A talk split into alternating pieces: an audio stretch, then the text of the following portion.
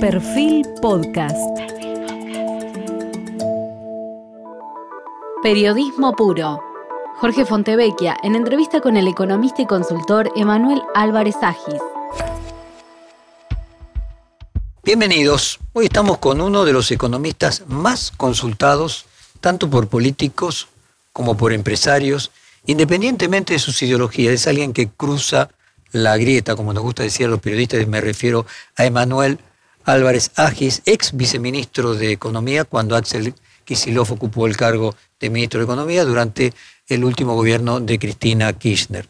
Él es licenciado en Economía por la Universidad de Buenos Aires, cursó el máster en Economía en la misma casa de estudios, hizo, que quizás esto hable de su vocación política, un posgrado en Opinión Pública y Comunicación Política en Flaxo, eh, en el cual hoy además dicta clases.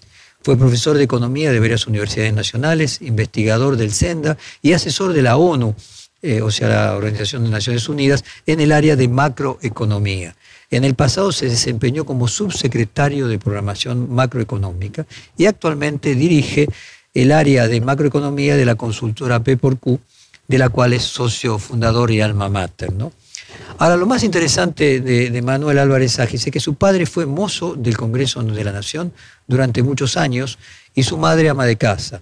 A raíz de la crisis del 2001, siendo adolescente y para poder seguir estudiando, junto a sus padres abrieron una roticería que luego no funcionó porque no había trabajadores que pudieran almorzar. También fue guardia de seguridad de un boliche y podría decir que es un buen ejemplo de la movilidad social argentina, algo que de la Argentina siempre se enorgullece y desgraciadamente hoy sucede mucho menos a menudo. Según sus propias palabras, él está muy orgulloso de haber sido parte de un gobierno kirchnerista, pero al mismo tiempo hoy no se siente representado en una cantidad de posiciones que defiende actualmente el kirchnerismo. Es obsesivamente apasionado por lo que le gusta y entre esos gustos está mucho la cocina también. Por sus condiciones de economista, por su experiencia en su paso por el Ministerio de Economía, por haber sido funcionario de un gobierno kirchnerista, va a ser muy útil su visión sobre cómo está la eh, situación hoy. Además, él tiene fama de no tener pelos en la lengua y de mantener una, podríamos decir, independencia epistémica. Tiene vergüenza de decir aquello que no cree. Así que vamos a comenzar preguntándole a Emanuel Álvarez Ágis, ¿por qué cree que le dejan hacer a Massa lo que no le dejaban eh, hacer a Martín Guzmán? Bueno, gracias por la invitación, Jorge. Em, es la verdad, creo yo, una de las preguntas más importantes para eh, comprender cómo, cómo reacciona el gobierno al frente de todos, que es un gobierno muy difícil de leer ¿no? por, su, por su composición. Yo creo que la razón es básicamente em, el, el, temor y el ordenamiento que produce ese temor a una crisis económica eh, que en el último tiempo amenazaba con transformarse en una crisis política. Em, y te respondo esto no por una intuición, sino te diría por un análisis basado en, en, el desempeño del gobierno en estos últimos tres años. A ver, esta reacción que estamos viendo ahora de la mano del, ministro Massa, eh, ya la observamos en dos ocasiones antes en el gobierno. Yo no sé si te acordás, pero el 15 de septiembre del 2020, fecha en la cual se presenta el presupuesto, hubo una controversia muy grande entre el Banco Central y el entonces ministro de Economía, Martín Guzmán, que terminó con un, con un nuevo apriete del control de cambios. ¿Te acordás eh, lo que se llamó el dólar, el dólar Netflix, ¿no? Que la gente ya no podía comprar 200 dólares por persona para ahorrar, sino que iban, te descontaban los gastos con tarjeta al exterior de esos 200 dólares. Esa descoordinación entre Banco Central y, economía em, generó una crisis.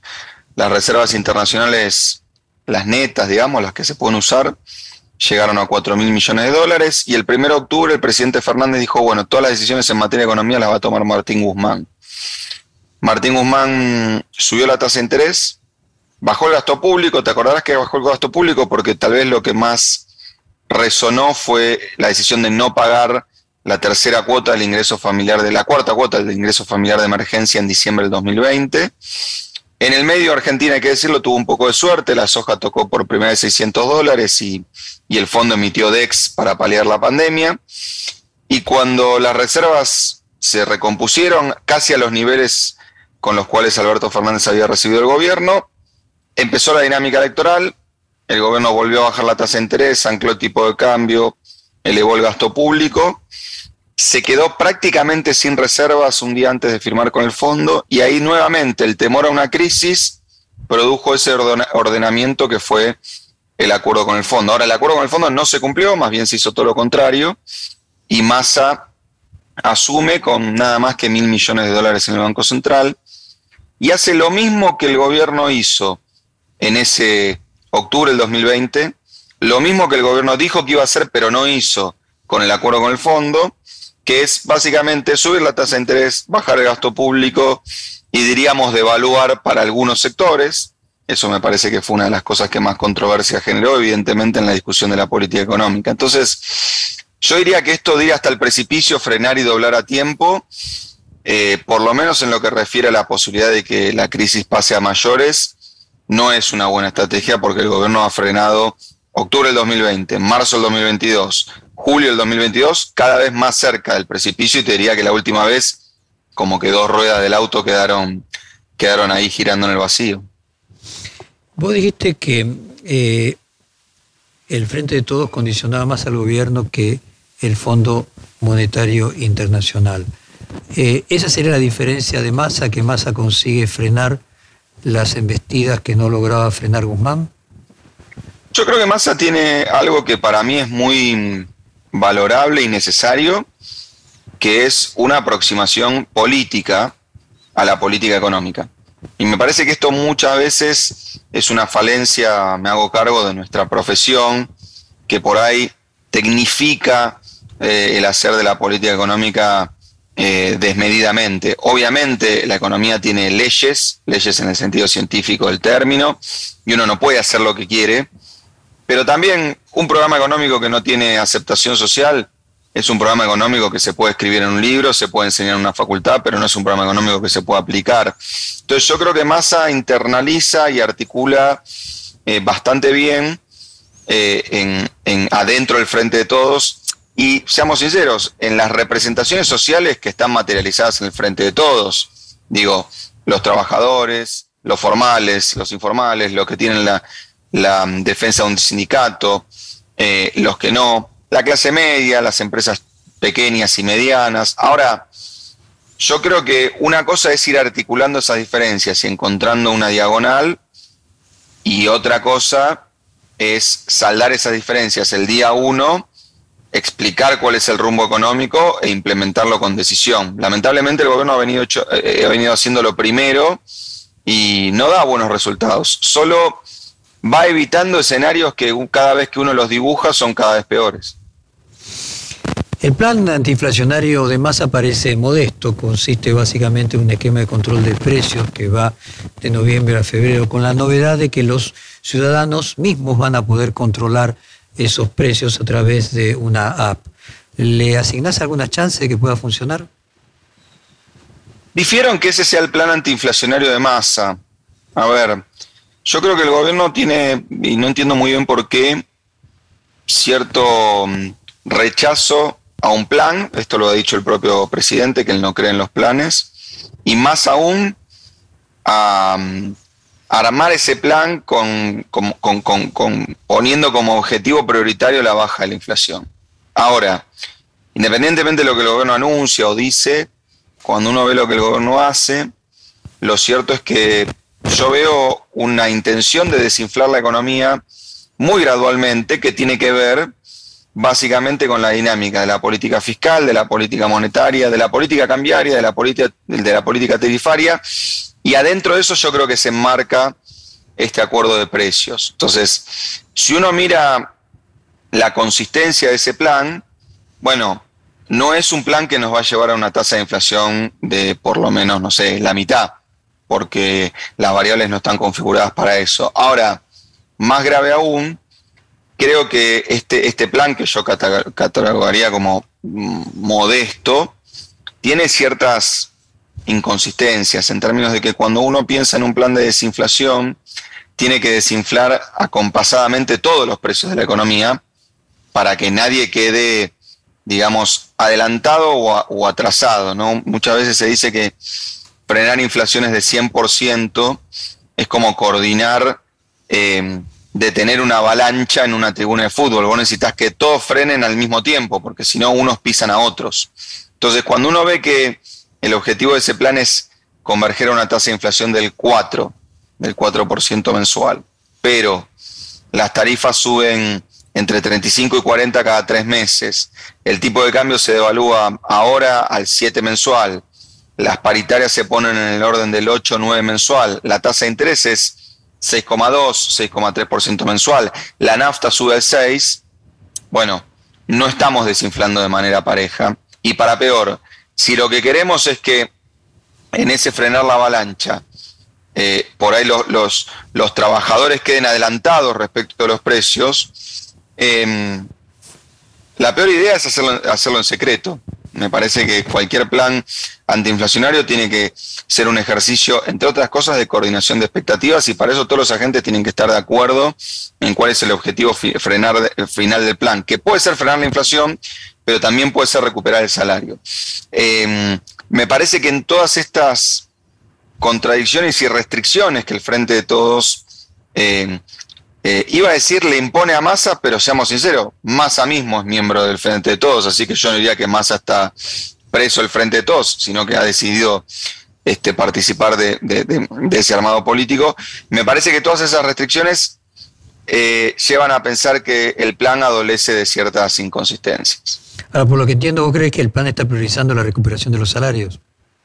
Por supuesto, pero creo que en esa recuperación de los salarios hay ciertas inconsistencias que pueden terminar siendo eh, más dañinas para los salarios al final del día. Entonces, es lo, es lo contraintuitivo de esta, de esta inflación que tenemos, que, apunta a los tres dígitos anuales. La mejor manera de, subir el poder adquisitivo del salario, aunque parezca la más intuitiva, puede resultar la peor, que es tratar de que la paritaria corra arriba de los precios. Voy a un punto muy, muy sencillo. Suponete que el ministro acuerda con un productor de, no sé, de un shampoo o de un paquete de fideos, que ese producto va a subir 4% por mes durante cuatro meses consecutivos. Pero durante ese mismo, ese mismo periodo temporal, el tipo de cambio se devalúa 7% por mes. Bueno, lo que uno debería preguntarse es, ¿Estamos en condiciones de garantizar que ese producto puede bajar su precio en dólares de esa manera tan drástica? Porque si vos devalúas al 7 y el precio sube al 4, evidentemente el precio en dólares de ese producto está cayendo. Entonces me parece que ahí hay em, una, discusión no dada eh, y de vuelta, una falta de coordinación en torno a que el objetivo de todos sea... Eh, recuperar el poder adquisitivo del salario. Pero sí, creo que por lo menos en las intenciones ese es el objetivo. Eh, vos hablas de un promedio de evaluación del dólar oficial 50% eh, por arriba de la expectativa, del deseo de la inflación de 4%. Ahora, puede ser que ese, ese ritmo devaluatorio ceda y también vaya al 4% y que lo que estén haciendo con las devaluaciones sectoriales es producir una devaluación de otra forma. Me sorprendería gratamente si, si, lleváramos a todas las variables nominales a converger al 4 mensual. Em, ahora, no entendería por qué no anunciarlo con antelación, porque toda la evidencia de planes antiinflacionarios que tenemos en la historia del mundo moderno indica que es mejor anticiparlo y obviamente después ejecutarlo con pericia y de manera, de manera correcta. Sorprender en un plan antiinflacionario es una muy mala idea. Digamos, sorprender a los agentes económicos para tratar de bajar la inflación em, es una muy mala idea. Entonces, si nos encontramos con la sorpresa que al, unísono de que los precios empiezan a viajar al 4% mensual, el tipo de cambio empieza a viajar al 4% mensual, bueno, puede ser que ahí el plan resuelva una de las principales em, inconsistencias que tiene. Ahora, el otro punto es cómo compatibilizamos el plan con los compromisos que tenemos asumidos con el Fondo Monetario, en particular reducir los subsidios que implica em, aumentar las tarifas. Voy a algo muy sencillo, Jorge, que es, te diría más aritmético que económico. Para que, para que la inflación vaya al 4% mensual, eh, algo va a tener que subir al 2% mensual, porque seguramente otra cosa va a subir al 6 o al 7. No encuentro que va a subir al 2. No encuentro cuál va a ser el ancla, diríamos los economistas. No encuentro qué cosa te va a bajar el promedio. Entonces ahí es donde digo, guarda que esto puede ser em, una olla a presión que a los cuatro meses nos cueste, nos cueste sacarle la tapa. Vos en un reportaje hablaste de la teoría maradoniana de la tasa de interés del Banco Central de Inglaterra y planteabas eh, una correlación entre eso como ejemplo del juego de las expectativas. Lo que hizo el Banco Central de Inglaterra, te leo textual, dijiste vos, fue construir una reputación tal como pasó a Maradona con el segundo gol de los ingleses. Cuando la reputación económica, o sea, uno podía creer que Maradona podía hacer cualquier cosa para ponerlo sin necesidad de hacer trampa, aún cuando hacía trampa uno no le creía eh, que, la, que la hacía, porque suponía que podía hacerlo sin trampa. Cuando al revés, en el caso de la Argentina, la reputación económica es tan mala, ¿hay alguna forma de que se le crea un plan antiinflacionario y finalmente lo que más ha decidido es mentir, ya que si dice la verdad igual van a creer que está mintiendo? Bueno, mira, mira, mira qué paradójico lo que le ocurre a Argentina en función de esa falta de, credibilidad que vos marcabas. Cuando vos mirás la dinámica fiscal de Argentina, desde que asumió el gobierno Alberto Fernández, incluso tomando en cuenta el año de la pandemia, la expectativa del mercado te diría que era una trayectoria de déficit fiscal que, sin exagerar, hubiese duplicado el déficit fiscal que vimos en 2020, 2021, incluso el que vamos a tener en 2022. Lo cierto es que Martín Guzmán primero y Sergio Massa ahora van a tener una, dinámica fiscal que, eh, insisto, está muy por abajo del déficit fiscal que esperaba el mercado. Entonces uno diría, bueno, eso va a desatar cierto optimismo eh, respecto de la dinámica argentina. Y lo que uno percibe en el mercado, lo que uno lee en los reportes y como uno ve a los inversores tomar las decisiones es, sí, sí, pero ya lo van a incumplir. Eh, digamos, es como Pedrito y el Lobo, ¿no? Digamos, si siempre creen que vos vas a fallar, por más que hayas demostrado una o dos veces que no fallaste, en la próxima te esperan, este, te esperan esa, esa falla. Entonces, como siempre, la credibilidad es muy fácil perderla y muy difícil recuperarla. Entonces vos necesitas años y años de un delivery que realmente muestre que saliste de ciertos vicios que eh, tuviste en el pasado. Y digo, esto cruza la grieta. A ver, gobiernos que incumplen la ley de presupuesto hay de todos los colores políticos habidos y por haber. Es una de las cosas, uno de los instrumentos básicos que cuando nosotros, no sé, analizamos Brasil, Chile, Ecuador, Colombia, para nosotros el análisis de la ley de presupuesto es algo que, en el cual gastamos mucho tiempo, digamos, y le ponemos mucha cabeza. La verdad que en Argentina no es el caso. ¿Por qué? Porque todos tenemos la expectativa de que no se cumpla. Entonces uno puede mirar el presupuesto por alguna norma en particular, por algún mensaje que quiere pasar el gobierno, pero uno no mira el presupuesto para anticipar los efectos de la política económica. Entonces, nada, la credibilidad se va rápido y tarda mucho en volver. Emanuel, puede ser que eh, en lugar de producir una devaluación del 30 al 40% de una vez, el plan de Sergio Massa sea devaluar más que lo que espera que sea lo, opuesto, o sea, que la devaluación sea mayor que la inflación, que en lugar de ancla sea lo opuesto y que al mismo tiempo otra forma de compensar una devaluación brusca sea estas devaluaciones sectoriales y que ese sea el menú en lugar de devaluar 30 o 40% de golpe? Divido en dos la respuesta. A ver, em, la, experiencia que tenemos con estos esquemas cambiarios, insisto, no solo en la Argentina, sino sobre todo en la región, es que cuando uno tiene esta dinámica de micro devaluaciones o de crawling peg, como se llama en la jerga, es muy difícil correr a la inflación de la velocidad a la cual se va devaluando paulatinamente el tipo de cambio. Dicho fácil, si vos, si vos devaluás entre 6 y 7 por mes, es muy difícil que la inflación se corra de 6 o 7 por mes, porque al final del día la economía se te empieza a indexar a esa dinámica, porque todos tenemos una referencia de cuánto queremos ganar en dólares, que termina siendo la moneda fuerte en el mundo, digamos. Además, con una moneda débil como la Argentina, esa referencia está todavía más, más internalizada. Ahora, entonces, primera respuesta, muy difícil de evaluar arriba de la inflación en una dinámica de crawling peg. La única vez que Argentina pudo hacer eso de manera consistente fue con un evento absolutamente eh, extraño, absolutamente increíble como la pandemia. Durante los primeros siete, ocho meses de la pandemia, Argentina pudo devaluar sistemáticamente arriba de la inflación. Apenas la economía volvió a la normalidad, la inflación se acomodó al ritmo del, del, crawling peg y después se independizó, porque también es verdad que esto no es simétrico. Cuando el crawling peg baja, si la indexación y la inercia inflacionaria se te consolidaron, la inflación no baja. En cambio, para arriba, lamentablemente, sí funciona. Sobre las devaluaciones sectoriales, yo francamente creo que es un arma de doble filo, ¿no? Eh, eh, digamos, eh, nosotros acá en la, oficina decimos que es como darle, es como la primera vez que le das una tablet a, un niño, ¿no? Digamos, después te la va a pedir siempre y, para peor, los hermanitos también te la van a pedir. Entonces, ¿qué está pasando ahora? Pusiste el dólar soja, una medida que para superar la urgencia en la cual asume masa fue excelente, eh, dio muy buenos resultados, el Banco Central recompuso reservas. Ahora, ¿qué pasa?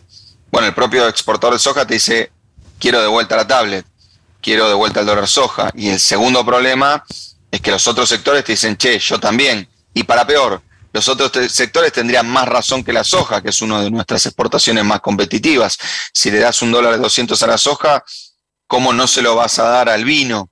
Por decir, por decir algo. Entonces creo que ahora el ministro tiene el desafío de em, consolidar la visión de que no va a abusar de esa herramienta, porque en la medida que el mercado prevé que esa herramienta puede ser usada de vuelta en la soja o en otros sectores, la reacción, y la estamos viendo ahora, es retrasar las exportaciones a la expectativa del dólar este hecho a medida de cada sector.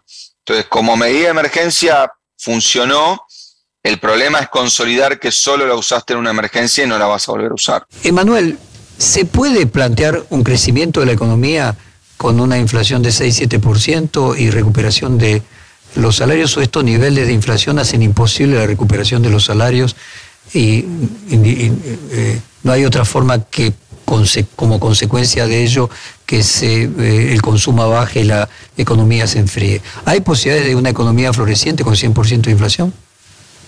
Mira, le voy a cambiar una vocal a tu pregunta y ahí está la respuesta. Dale. Se puede plantear un crecimiento de la economía con estos niveles de inflación y ausencia de recuperación del poder adquisitivo del salario. El problema es que con estos niveles de inflación la economía puede crecer, pero lo que está difícil es que crezca el poder adquisitivo del salario.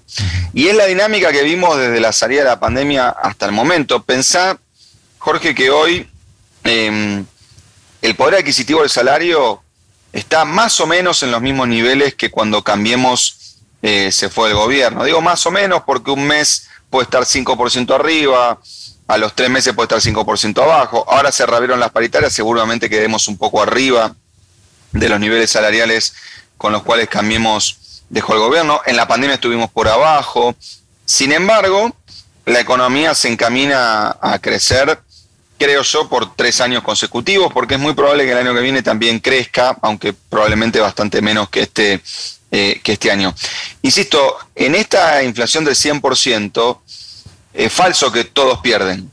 Esta inflación del 100% está generando una redistribución regresiva del ingreso.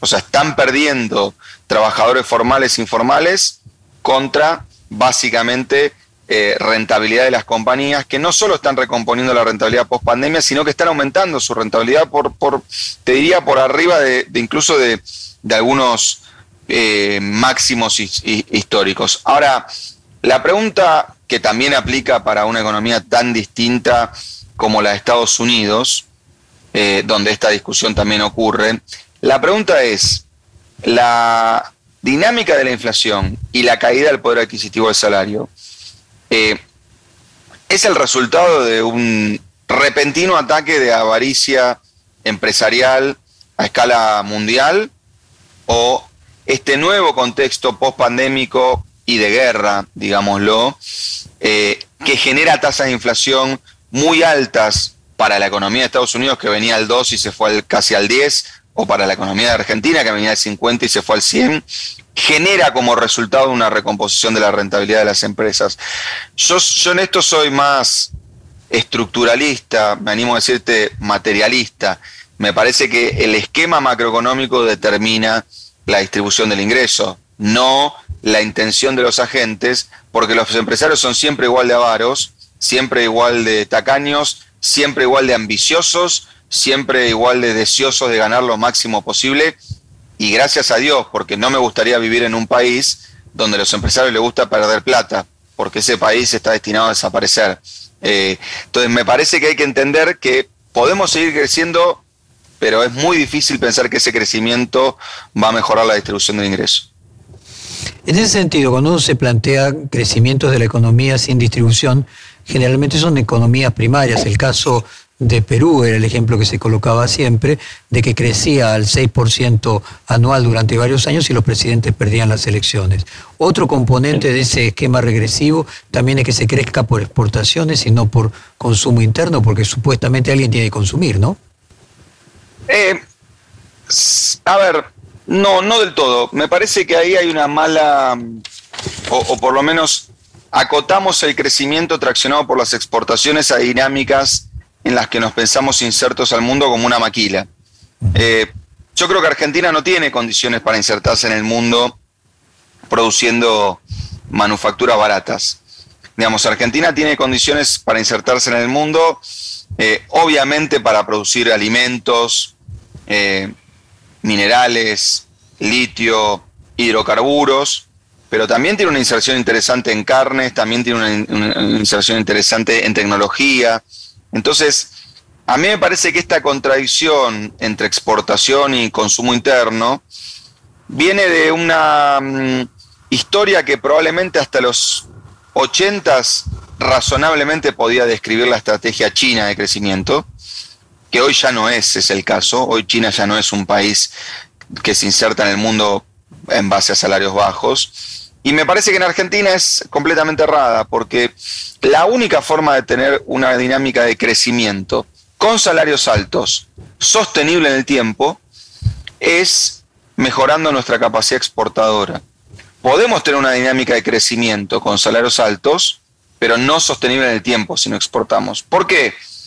Porque lo vamos a financiar o con las reservas que hayamos acumulado en, algún periodo de bonanza, cosa que hoy no es la situación actual de la Argentina, o con financiamiento externo, como lo hizo el gobierno de Cambiemos, cosa que hoy tampoco está eh, esa posibilidad para la Argentina. Entonces diría al revés, la única manera de subir el salario en una economía con las características de la Argentina es exportando.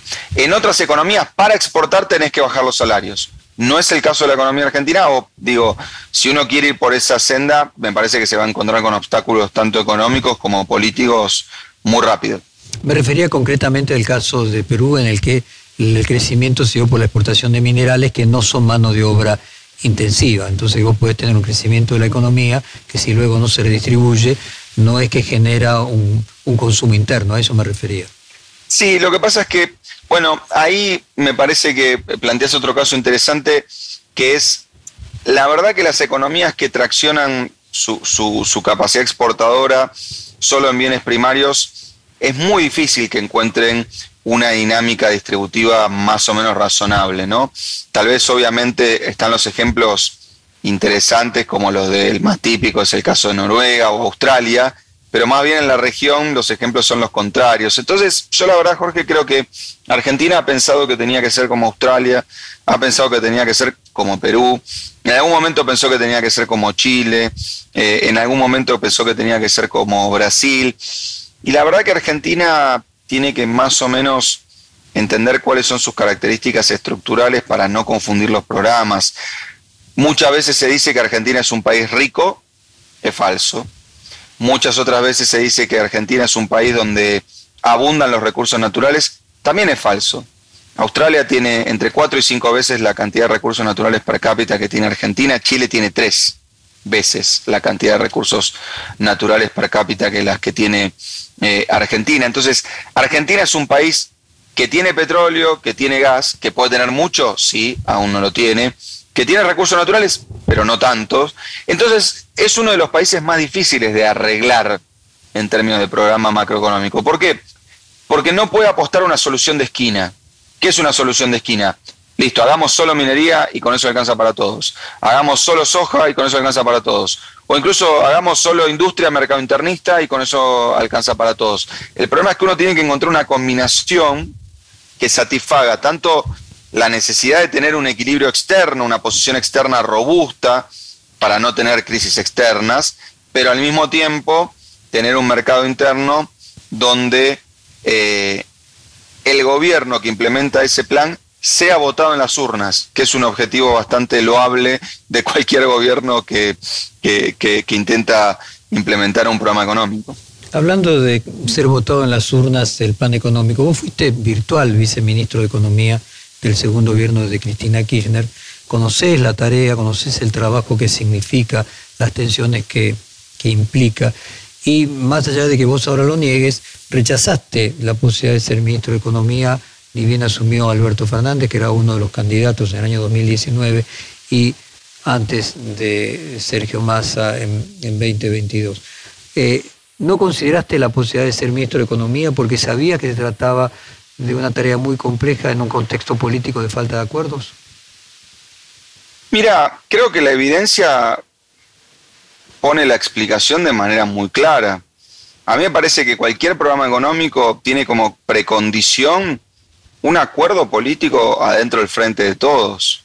Yo creo que eh, el principal error del gobierno fue no haber discutido cosas que eran evidentes eh, en diciembre del 2019, cosas que era eh, muy claro que iban a despertar las discusiones más fuertes que uno pueda tener durante una administración. Tener la duda privada en default, tener el acuerdo con el fondo más grande en la historia, por supuesto que iba a generar dudas de cómo enfrentar esa situación. Y hoy, insisto, la evidencia me exime de explicar que el Frente de Todos no tuvo esa discusión. Y realmente, como espacio político y como país, es muy triste llegar a la votación de un acuerdo con el fondo, que puede estar bien, mal, más o menos, ser el mejor de la historia, el peor, no importa, pero que el gobierno que lleva ese acuerdo al Parlamento, su principal componente, que es el kirchnerismo, lo vote en contra. Porque entonces, ¿qué se estuvo haciendo durante tres años? Porque uno podría pensar, bueno, está bien, no se discutió antes cómo enfrentar el desafío que implicaba ese ruinoso acuerdo con el fondo que, mi impresión, Macri firmó irresponsablemente, para mí generando el error del siglo en materia en materia económica. Pero bueno, supongamos que se tomaron el tiempo durante estos dos años de discutir el acuerdo con el fondo y llegaron a un consenso. Bueno, nos dimos cuenta recién en marzo del 2022 que no. Entonces, uno puede pensar que la economía es una cuestión técnica y que con simplemente tener este, la botonera del Estado, digamos, controlar las principales dependencias económicas y las medidas que se toman, el plan económico está destinado al, al éxito. Mi concepción es que es, una donde yo me formé en la tradición de lo que se denomina la economía política, digamos, que no es la economía de la politiquería, es la economía de los pensadores, digamos, que, que, mejor le hicieron a la ciencia económica, de, Smith, de Ricardo, de Marx, pero también de Keynes o de Friedman, este, por, por mencionar personas que pensaron con cabeza de economía eh, de economía política. Entonces, ver que un gobierno discute en público, ver que un gobierno tiene acuerdos, eh, desacuerdos, perdón, tan básicos como qué hacer con un programa con el fondo, tan básicos como dónde poner la tasa de interés, tan básicos como cuánto cobrar el agua, la luz y el gas. Bueno, cualquiera que crea que tiene la capacidad de que un programa económico sopese y contrarreste esas contradicciones, bueno, me parece que tiene un problema de visión este, muy, muy, muy claro. Creo que hoy Massa a la fuerza genera esos consensos. Todos creemos también que hubiese sido mejor generar esos consensos a la fuerza o por discusiones hace tres años. Siguiendo esa línea, el Rubinstein, el viceministro de Economía, o sea, de alguna manera algo parecido a la posición que vos tuviste, eh, no parece ser el mismo eh, que era cuando era consultor, donde era mucho más eh, ortodoxo. ¿Se le pudiera aplicar a Rubinstein el teorema de Baglini de que cuando la persona llega al poder, aquellas ideas que tenía las tiene que adaptar a las condiciones de posibilidad que se encuentra? Mira, no, lo conozco mm, al actual viceministro. además, nunca me gusta hacer consideraciones personales. Lo que sí te podría decir, Jorge, es que por lo menos en mi caso, la experiencia en la administración de la política económica me generó dos cosas. Una, para mí, una especie de doctorado en economía política, digamos, creo que, creo que la gestión termina siendo, termina siendo un poco eso, porque, digamos, siempre se dice que las cosas no solo se miden por el tiempo, sino también por su intensidad. Entonces, cuatro años en, un gobierno este, argentino eh, reporta una intensidad interesante. Y lo segundo para mí fue un gran baño de humildad. Hoy a mí me toca describir la situación económica, analizarla y tratar de prever tendencias, dinámicas, etc. Y lo hago siempre sabiendo que eh, la función pública, pero no solo por la cuestión técnica, sino por las contradicciones políticas, sociales y económicas que tiene la Argentina, es una tarea muy, muy eh, complicada. Me parece que por eso yo siempre tengo una máxima que es cada oración en cualquiera de nuestros reportes, siempre la releemos, miramos qué cantidad de adjetivos tiene y pensamos, che, ¿podemos decir lo mismo eliminando todos los adjetivos? Si es así, estamos sacando un muy buen reporte en materia económica. Si tenemos que llenar de adjetivos la oración, tal vez es porque no tengamos ningún argumento.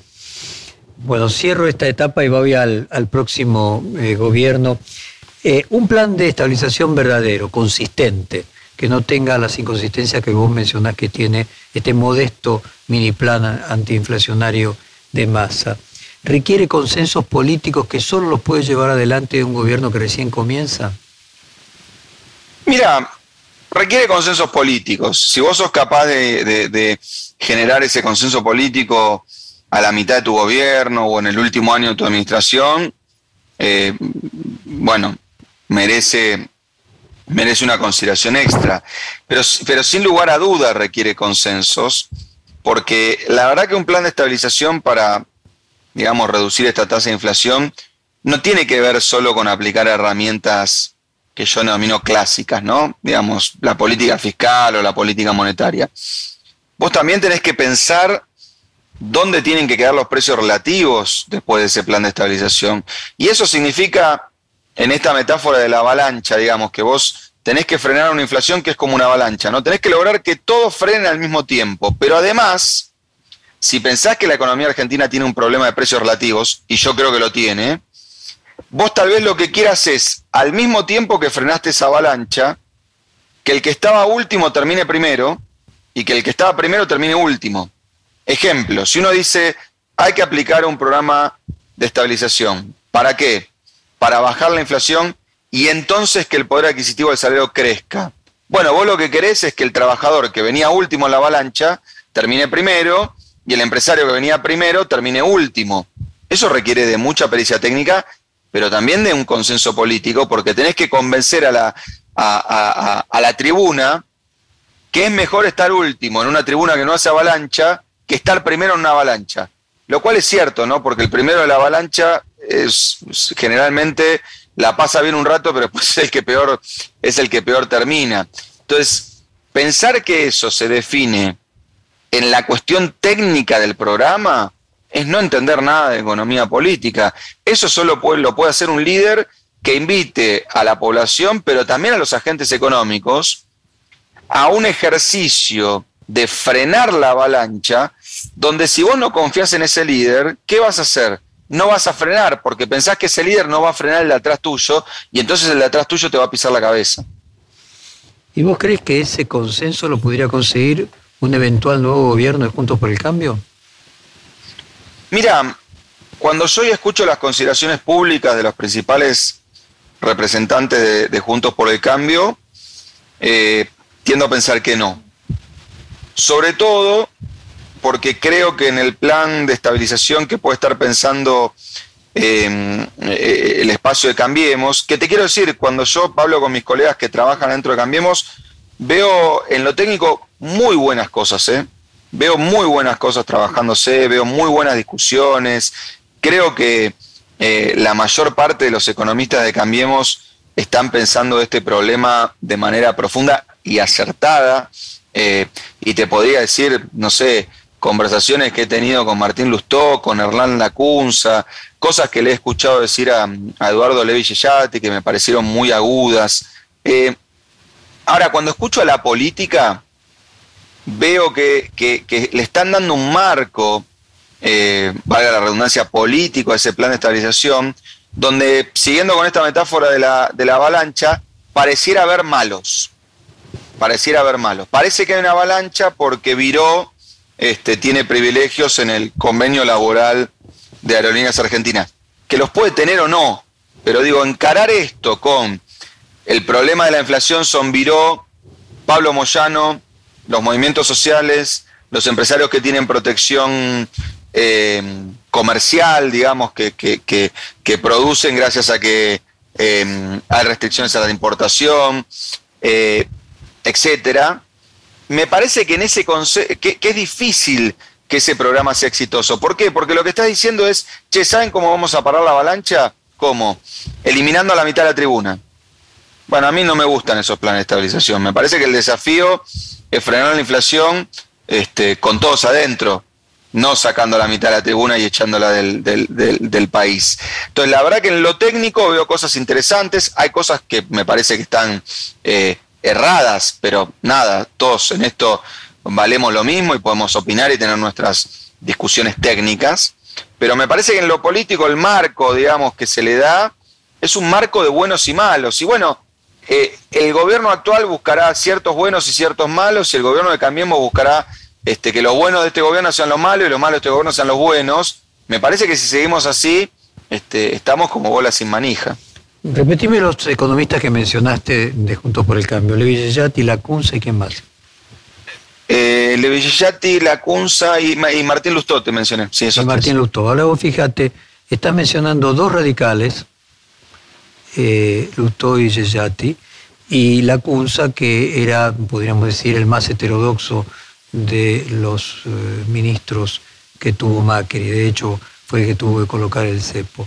¿Vos crees que estos economistas que mencionaste representan el pensamiento económico de Juntos por el Cambio o estás eligiendo los casualmente más moderados, heterodoxos que puedan existir? No, no, también son los con los que he tenido algún cierto diálogo profundo, digamos, no, no, eh, no, no quiero excluir a nadie, pero Además. Quizás no sea una casualidad que, son con los que vos tenés un diálogo más. Bueno, puede, eh, puede, ser, puede ser. Em, sí, pero lo que digo es. También me parece que, que, mm, insisto, yo no creo que el plan del próximo gobierno tenga que ser un secreto guardado bajo cuatro llaves. Pero porque creo que el plan en buena medida depende de que la gente vote por eso.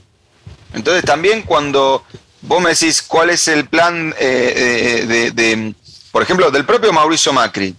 Bueno, yo compré el libro y hice, el ejercicio de leerlo. Eh, dice muy poco, la verdad, no, es un libro, obviamente, que esté tratando de escribir un plan económico, pero los indicios e incluso las cosas explícitas que uno puede leer ahí, bueno, apunta a esto, a la inflación se, se resuelve cortando privilegios. Y los privilegios están, seamos sinceros, ideológicamente seleccionados.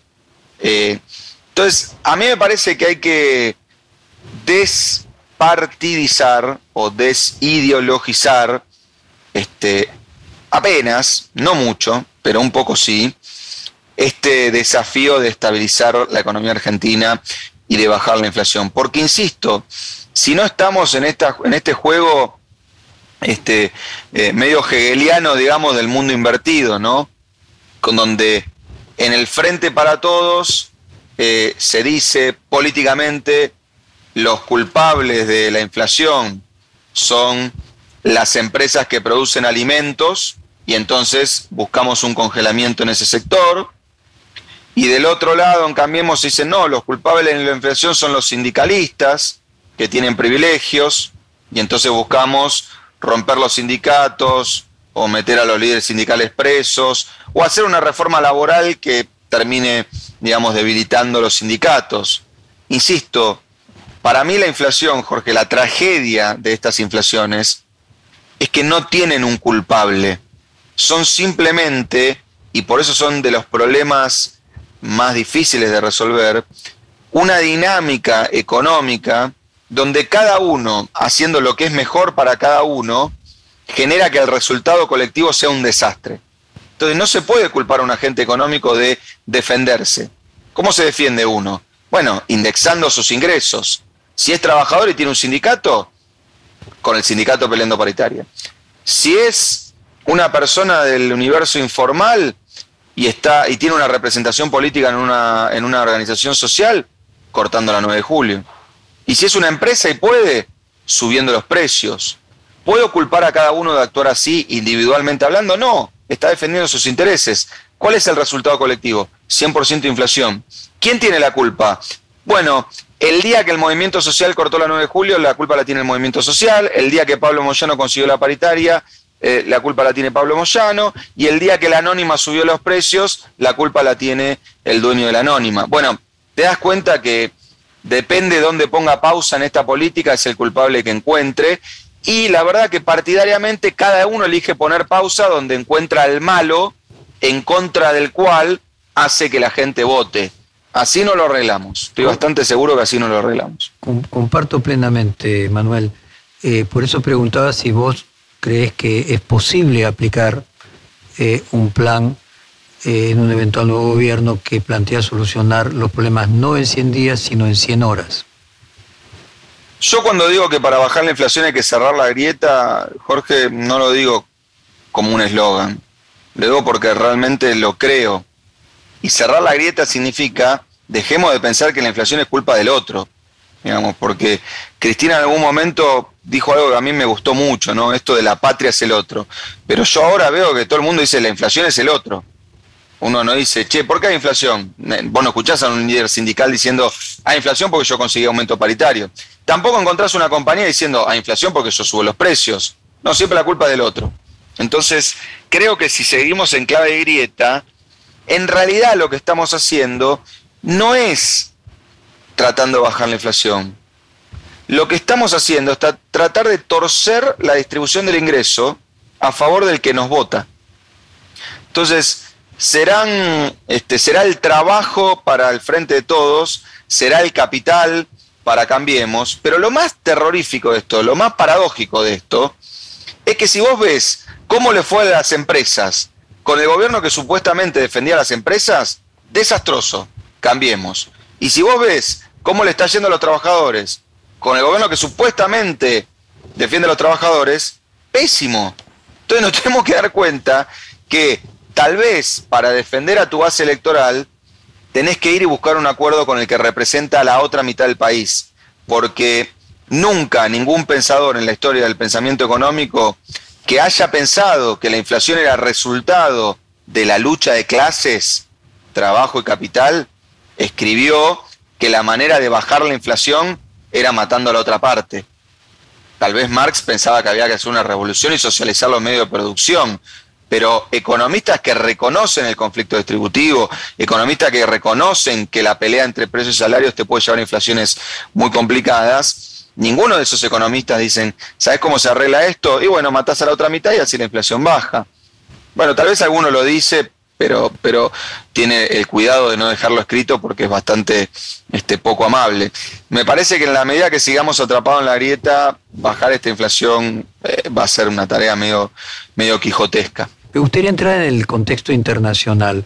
El triunfo de Lula en Brasil eh, permite que la Argentina se ponga contenta hacia un futuro, hay una oportunidad en cuestiones como eventualmente una moneda común o como un acuerdo con la Unión Europea o un acuerdo fortaleciendo el Mercosur con otros sectores eh, del área internacional de distintas áreas del planeta?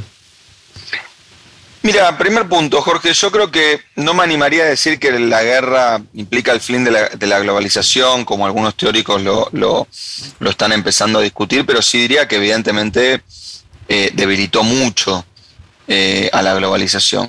Y el mundo está discutiendo de vuelta en una dinámica, diría yo, más bien regional este, en este mundo menos globalizado. Entonces creo que en ese sentido digamos, América del Sur la agarra muy, muy dividida, muy partida, con Chile mirando el Pacífico, con Brasil con una dinámica de la mano de Bolsonaro poco entendible, eh, con, digamos, la región muy convulsionada por las sorpresas electorales que tuvimos en Colombia, en Perú, en Chile, en el propio Brasil, eh, en Bolivia, los vaivenes en Ecuador. Entonces, Primer punto, yo creo que fortalecer y recuperar la cuestión regional hoy es una tarea que, es urgente, porque negociar en este mundo como país me parece que es una, mala estrategia. Respecto a la moneda regional, tengo mis, mis reparos. Primero porque Argentina suele ser muy proclive a buscar soluciones rápidas y mágicas a su problema monetario. Eso fue la convertibilidad. Eh, y me parece que la convertibilidad nos debería enseñar que países que aplicaron recetas menos mágicas, que tardaron más tiempo y que tal vez fueron un poco más dificultosas, obtuvieron muchos mejores resultados. Brasil con el plan real, Perú con su esquema de agregados monetarios en, en 1990, Chile sobre también principios de los 90, Colombia, etc. Segundo, la experiencia de la Unión Europea nos muestra que para que una moneda regional consolide a una región, se necesitan, diría, dos condiciones. Financiamiento para los que están retrasados. En ese caso, Argentina podría decir, bueno, che, seamos la España de la, de la Unión Europea, en castellano que Lula mande 20 mil millones de dólares por año durante 15 años consecutivos. Bueno, uno podría decir, che, eso nos sirve. La pregunta es si nos sirve cumplir el Tratado de Maastricht. La pregunta es si lo podemos cumplir. La pregunta es si podemos tener la dinámica fiscal que ha tenido la periferia europea en un país donde, como decíamos recién, hace más o menos 20 años que la ley de presupuesto no se, perdón, 40 años que la ley de presupuesto eh, no se cumple. Y tercero, la Unión Europea fue una discusión y un proceso eh, previo de por lo menos dos décadas.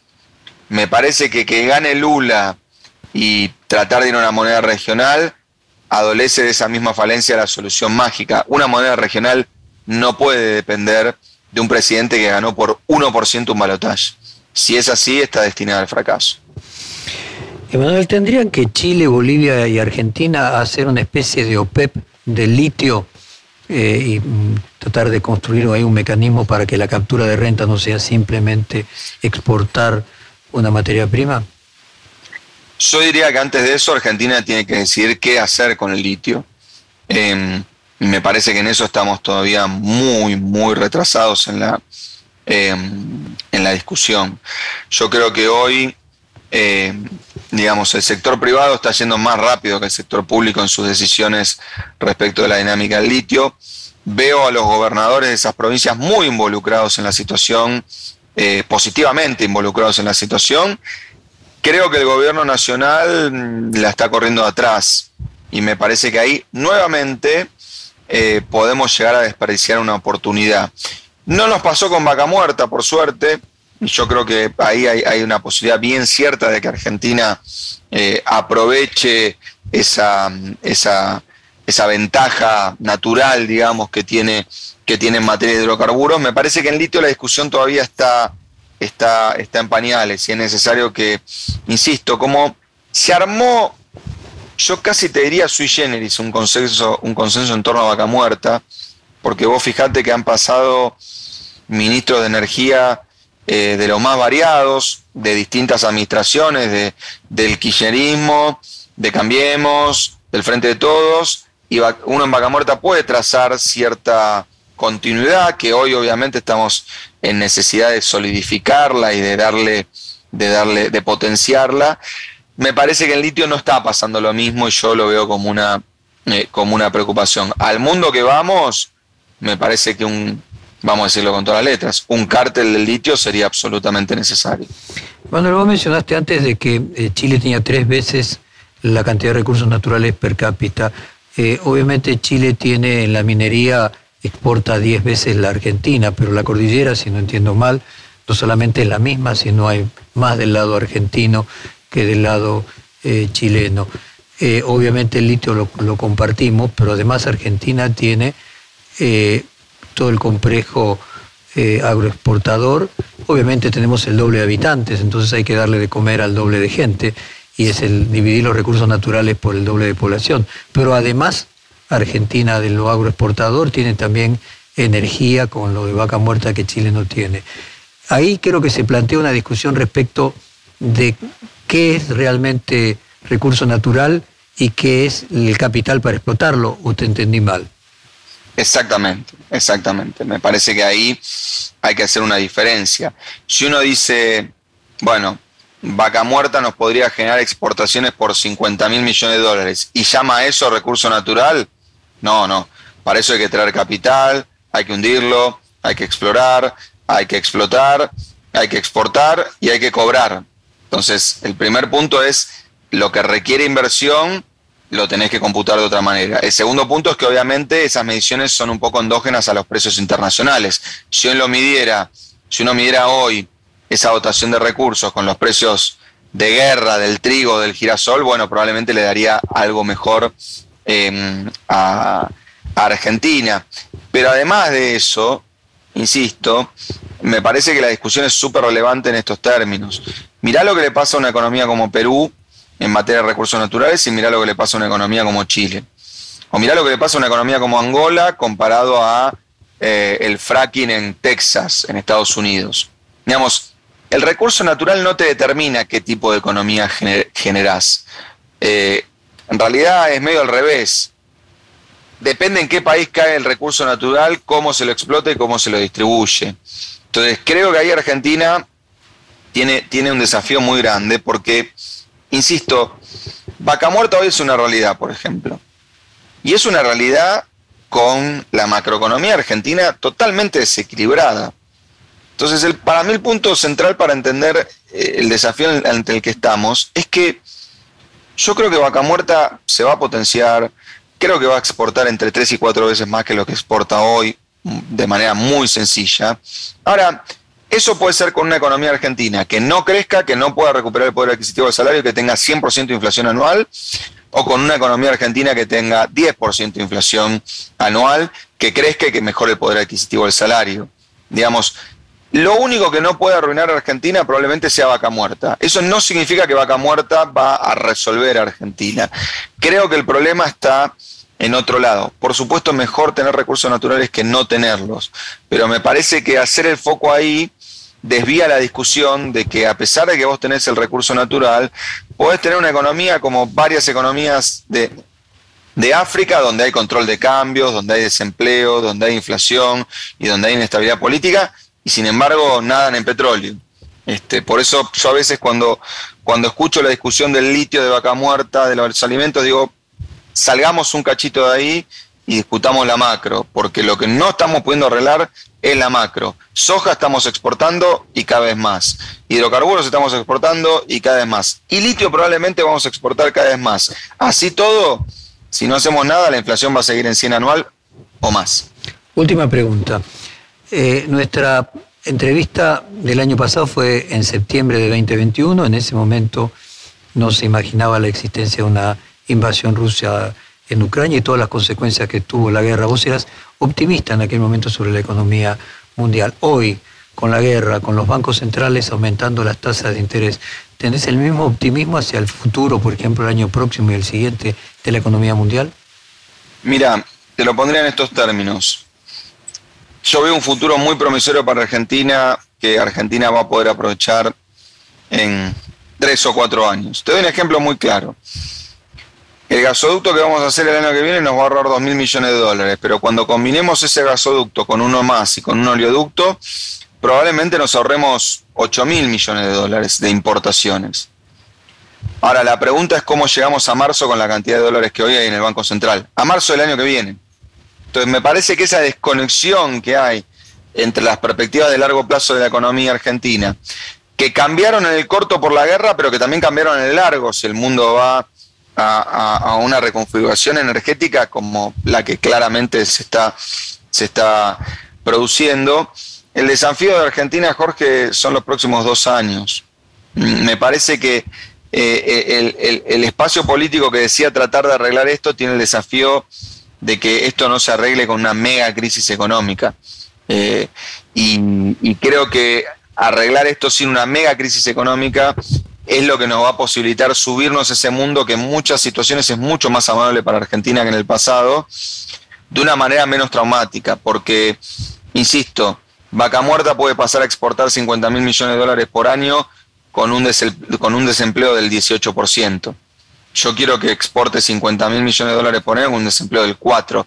Los dos escenarios son posibles. A veces hay que entender que la dinámica de los bienes primarios suele ser medio paralela a la dinámica de, las economías, de la macroeconomía eh, doméstica. Entonces, obviamente un mundo en guerra me hace ser pesimista en lo humano. Económicamente la guerra eh, estrictamente desde el punto de vista económico, la guerra es una buena noticia para Argentina, solo hay que saberla aprovechar con una macro que esté bastante más ordenada que lo que está ahora. Hago trampa y hago una última de la última.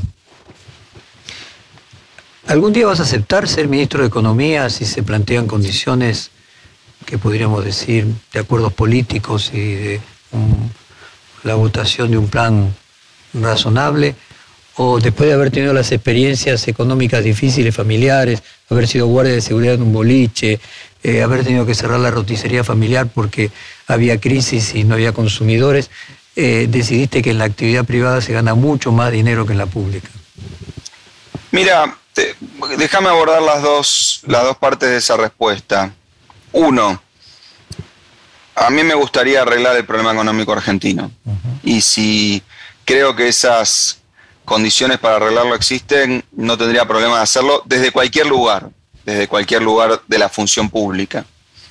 Ahora, dos, uno podría pensar que, bueno, en la actividad privada se gana más que eh, en la actividad pública. Es cierto.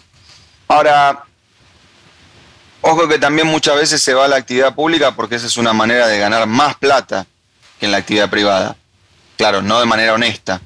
Entonces, eh, mi forma de pasar por la función pública fue salir más pobre de lo que entré. Eh, y no lo digo quejándome, eh, me parece que es como, como, como, como las cosas tienen que ser.